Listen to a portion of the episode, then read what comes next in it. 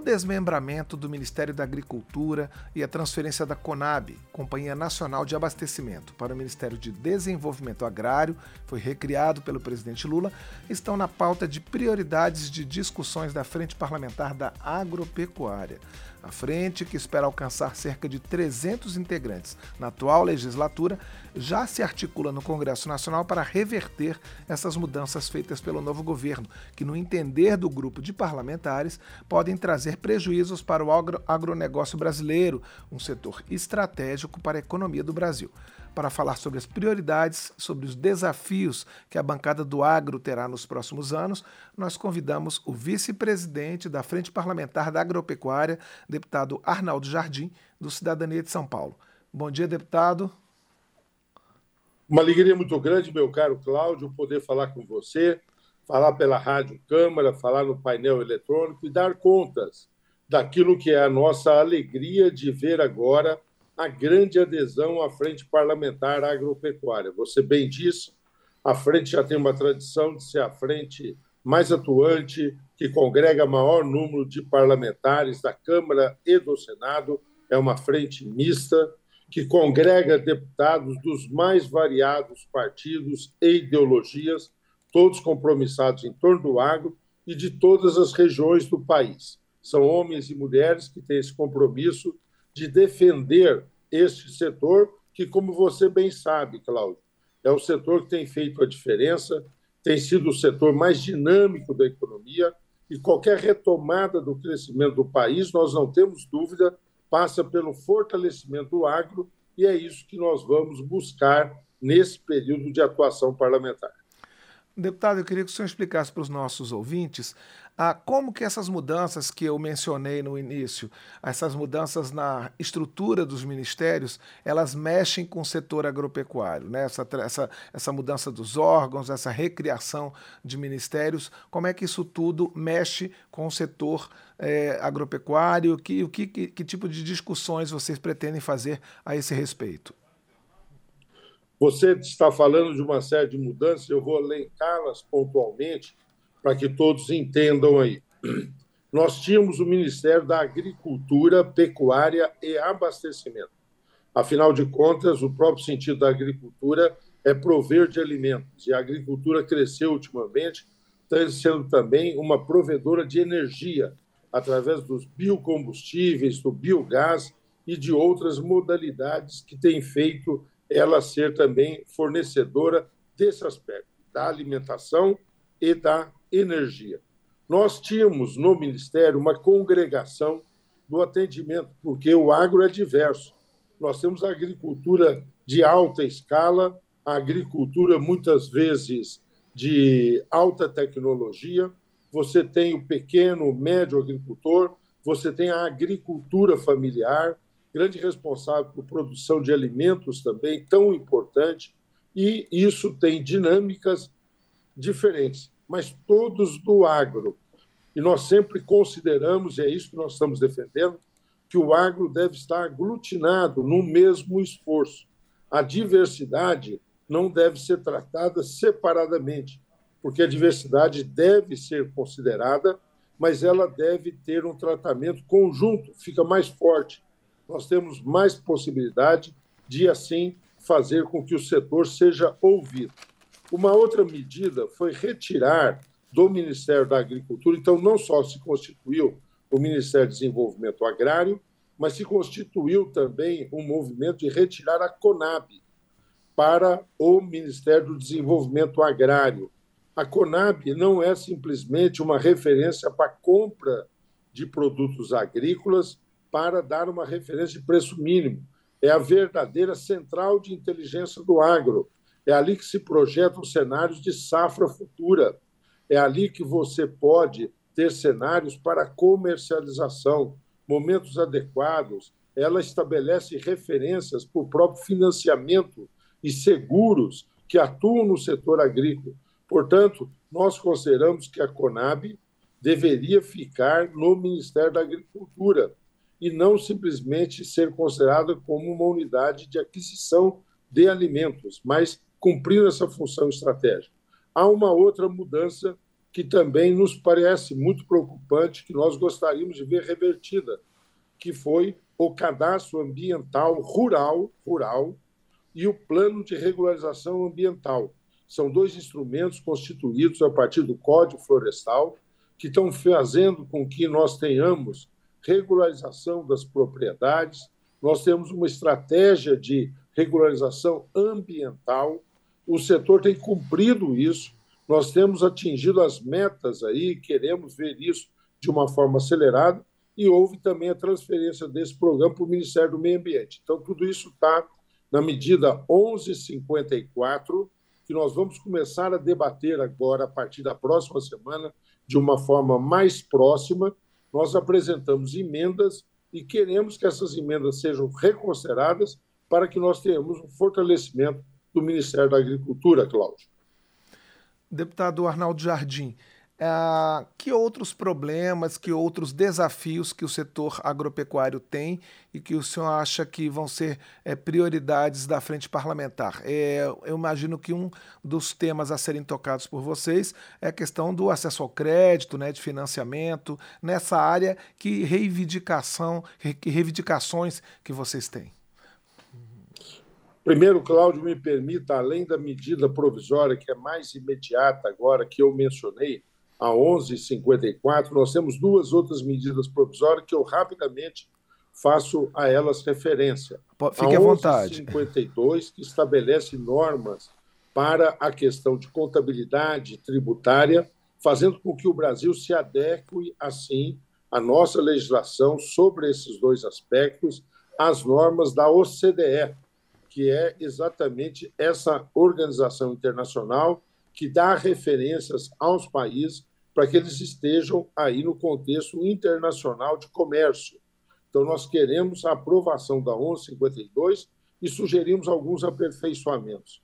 Além disso, a 1157, que versou sobre a desoneração de PIS e COFINS nos combustíveis, nós queremos analisá-la, ela entra em pauta agora. É, hoje, o noticiário é, dá conta de um encontro do presidente da República do Lula com o presidente da Petrobras para discutir, inclusive, essa matéria de preços de combustíveis, e nós queremos que se mantenha a distinção dos biocombustíveis, que são muito melhor ambientalmente, que são melhor socialmente, porque tem uma cadeia de produção longa, que são melhor economicamente, porque são aqui produzidos. Então, nós queremos que o etanol, o biodiesel, o biogás continue a ter uma referência de diferente tributação em relação aos combustíveis fósseis, que são poluentes, que são muito mais prejudiciais. Então, isso está na 1157, outra matéria de nosso interesse. Sobre o futuro, e sem me estender muito aí, agradecendo muito essa oportunidade da Rádio Câmara de falar em nome da Frente Parlamentar Agropecuária, falando também ao nosso, em nome do nosso presidente Pedro Lupion, que é o presidente da frente, eu diria que, no campo do crédito, nós queremos cuidar do plano safra. Agora, nós estamos nos preparando, vem agora o debate, daqui a pouco, da LDO, e nós nos preparamos para esse plano que é balizador de financiamento. Mas não fizemos mais do que isso.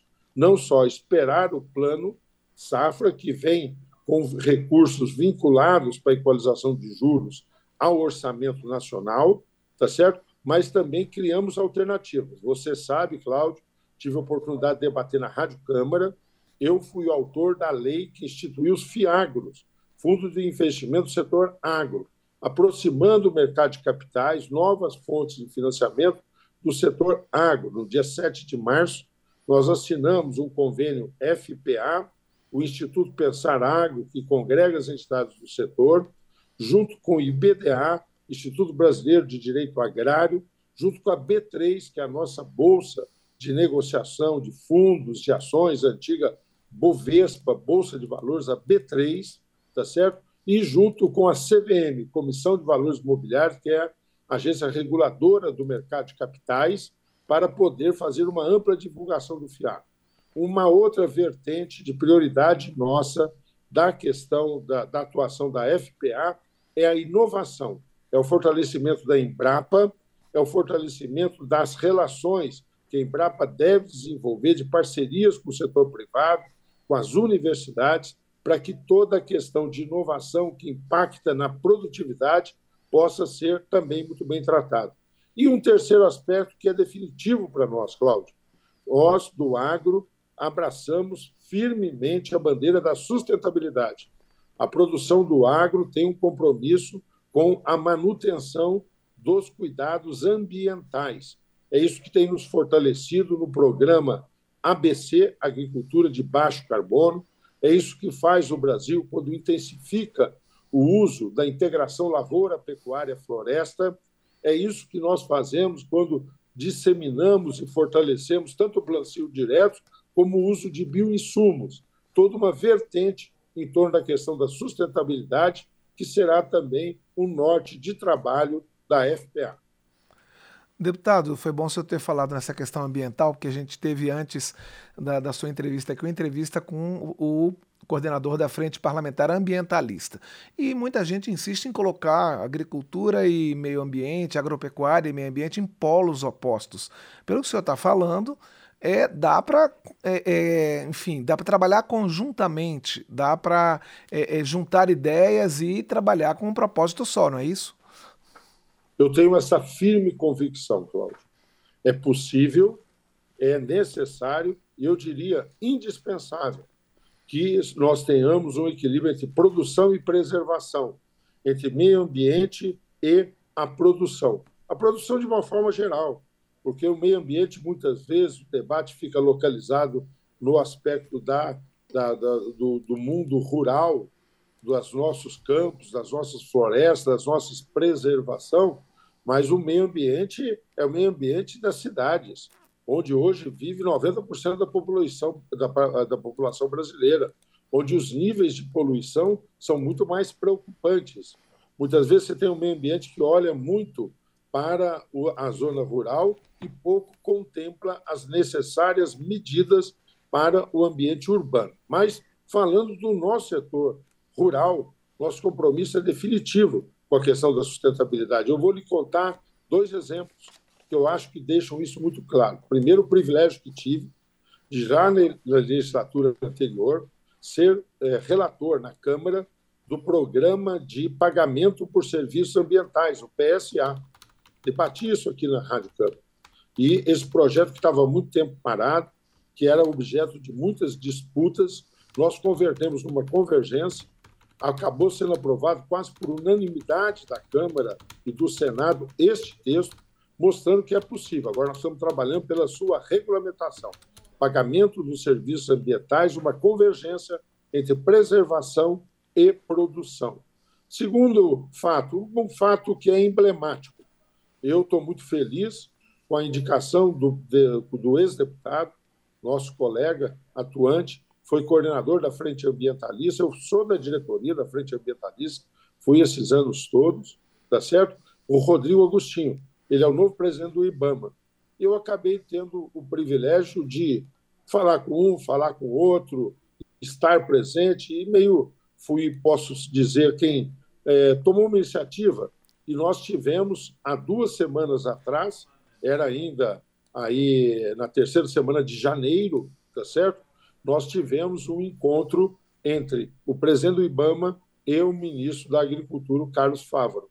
E ali, mais uma vez, se pôde comprovar, dentro de um bom entendimento, de uma relação respeitosa, divergências há, mas é possível, ao invés de ficar destacando os pontos de discordância, estabelecer grandes convergências, equilíbrio entre a questão da produção e a questão da preservação. É a nossa convicção e a FPA trabalhará por isso. Deputado, rapidamente para a gente encerrar, o setor agropecuário é, é, reconhecidamente um setor altamente exportador. Que desafios ainda existem nas, para a exportação, para aumentar essas vendas para o mercado externo? Olha, primeiro, o desafio são das barreiras comerciais que nós enfrentamos.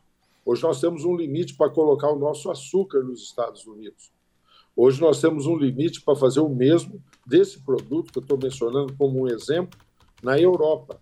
Há protecionismo nesses estados. No caso dos Estados Unidos, protecionismo para a América Central, no caso da Europa, protecionismo para as antigas colônias que os europeus mantinham na África. Então, tudo isso nós somos a favor de ampliar as relações comerciais. A própria medida que eu mencionei, que a DECO Brasil ao CDE vai nesse caminho, que é a medida 1152. Não bastasse essa questão, nós tivemos um passo importante, nós estamos mantendo esse diálogo com Itabaraty para que os adidos comerciais que funcionam nas embaixadas tenham muito é, informação sobre o nosso setor agro, para poder multiplicar e nos ajudar nesses contatos internacionais. Isso é muito importante. E nós estamos preparados. Agora mesmo, o Brasil está enfrentando um problema localizado com o surgimento de um caso de incidência de vaca louca no interior do Pará. Está bem caracterizado que é um caso muito específico. Nós estamos tratando com muito rigor. O Ministério está atuando nesse sentido, o ministro já tomou iniciativa, dialogou já dois dias atrás com o embaixador da China, porque a China é destinatária das nossas principais exportações de carne bovina. Então, nós estamos buscando sempre nos antecipar ao setor agro. A FPA disso participa cotidianamente para poder abrir mercado, para poder dar competitividade ao nosso produto aí no exterior. Deputado Arnaldo Jardim, vice-presidente da Frente Parlamentar Agropecuária, deputado do Cidadania de São Paulo, muito obrigado pela sua participação aqui no painel eletrônico e boa sorte nos trabalhos da Frente Parlamentar. A gente vai acompanhar com certeza as ações de vocês. Um abraço e bom fim de semana. Muito obrigado, Cláudio. Muito obrigado a toda a equipe da Rádio Câmara, a equipe do painel eletrônico especificamente. Estamos à disposição convicto em fortalecer a nossa frente, convicto de que o agro pode fazer a diferença, promovendo o desenvolvimento econômico, social, é, combatendo as desigualdades e gerando riqueza para o nosso país, além de garantir a nossa segurança alimentar com qualidade. Um abração, Cláudio. Bom final de semana a todos. Obrigado.